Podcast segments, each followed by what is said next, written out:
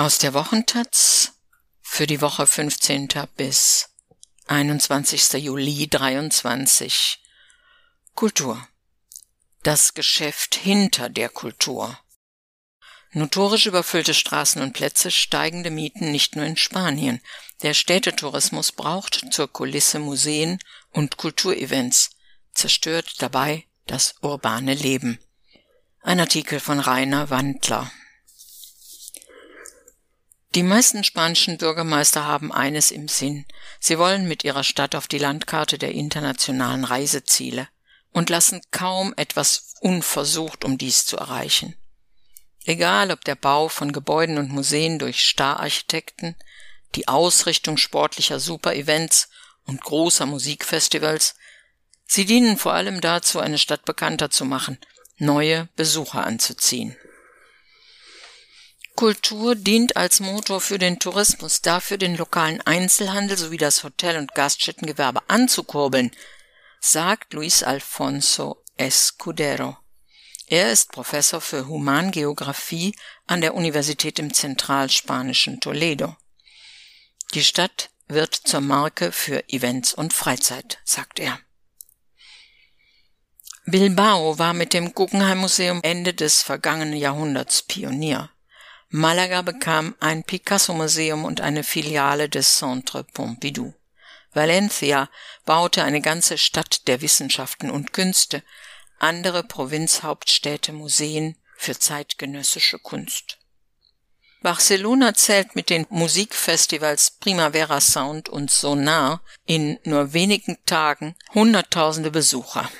Madrid zieht mit dem Rock- und Pop-Festival Mad Cool, einem Reggaeton-Festival sowie einer weiteren musikalischen Großveranstaltung benannt nach einer koffeinhaltigen Brause gleich.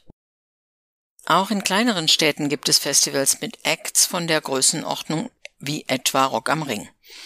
Durch den Konkurrenzkampf liegen die Gagen in astronomischen Höhen. Die internationalen Manager schicken da gerne ihre Acts vorbei. Keine noch so absurde Idee wird ausgelassen. So rühmte sich die galizische Hafenstadt Vigo der größten Weihnachtsbeleuchtung des Landes.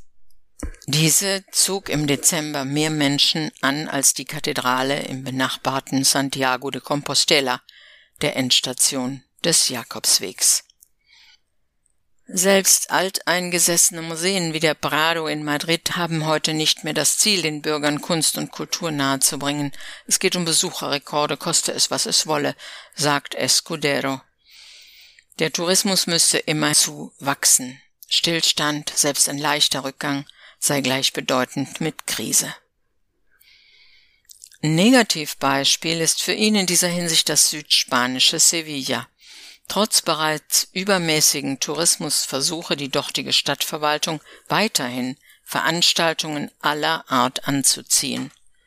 So die Gala des spanischen Kinopreises Goya, das Pokalendspiel oder die Latin Grammys, die erstmals außerhalb der USA verliehen werden.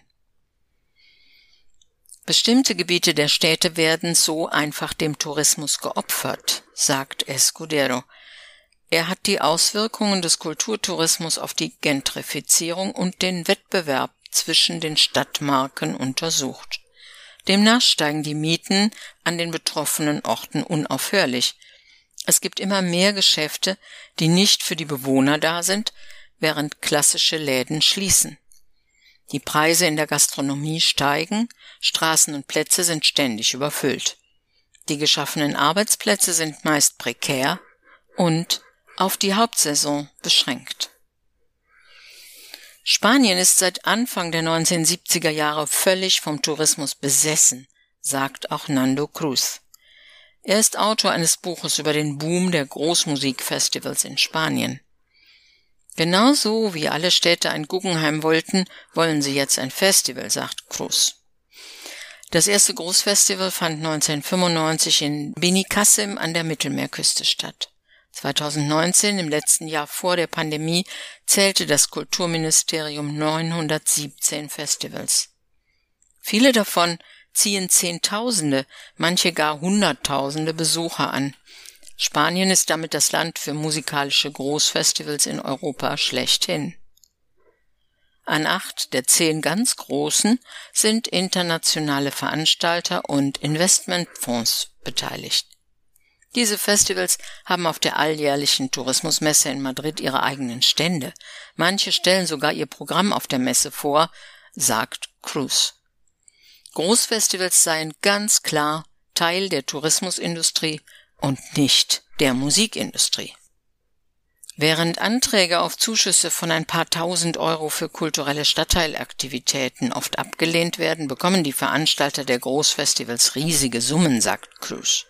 In Madrid erhält Mad Cool diesen Sommer über zwei Millionen Euro öffentliches Sponsoring von Rathaus und Regionalregierung. Die Veranstalter werden im Gegenzug auf Plakaten, Flyern und Transparenten Logos von Stadt und Region drucken. In Andalusien erhielt ein Ableger von Mad Cool gar 4,5 Millionen Euro aus dem EU-Fonds für regionale wirtschaftliche Entwicklung, wie die Zeitung Periódico de España recherchierte.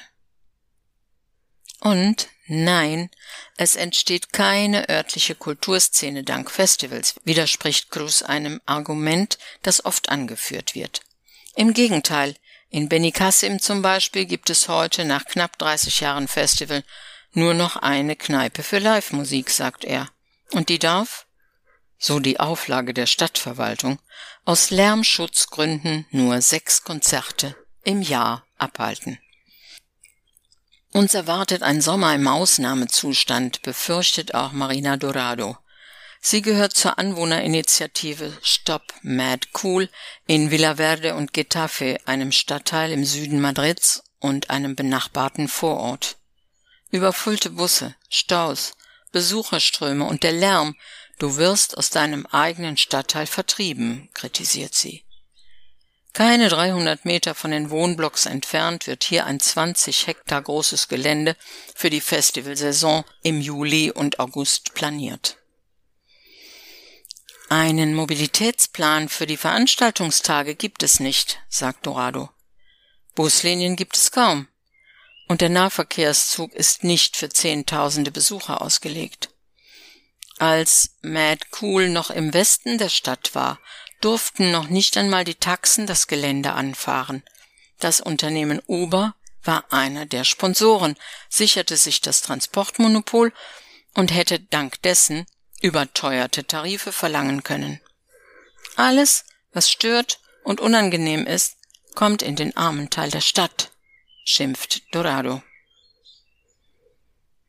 Solche Vorwürfe hört man auch aus Barcelona rund um das dortige Festivalgelände Parc del Forum. Dort profitieren vor allem die großen Hotels von dem Eventboom. Die kleineren Kneipen und Geschäfte im angrenzenden El Besos der Maresme, einem der ärmeren Viertel der katalanischen Hauptstadt, haben kaum zusätzliche Umsätze. Die Festivalveranstalter tun alles dafür, damit sich ihre Besucher auf dem Gelände versorgen. Wir sollten nicht alle Städte über einen Kamm scheren, meint Boris Strelczyk. Der Spezialist für Städtebau aus Valencia unterscheidet zwischen Städten mit oder ohne nachhaltige Strategie. Hinter dem Guggenheim Museum in Bilbao steckt zum Beispiel eine Strategie, um eine niedergehende Industriestadt zu modernisieren, sagt er. Die Gewinne aus dem Umbau verlassener Industrieflächen zu Stadtteilen und Kultureinrichtungen wurden hier nicht von der Privatwirtschaft, sondern zum Großteil von Stadt und Region abgeschöpft und in die Neugestaltung Bilbaos investiert. Das sei nicht so einfach zu kopieren. Zu sagen, wir bauen auch ein Museum mit einem Stararchitekten funktioniert halt nicht, sagt Strelzig, der in seiner Heimatstadt in einer Bürgerinitiative aktiv war, die mit Erfolg das historische Fischerviertel Cabanyal in Valencia vor der Neubauwut schützte.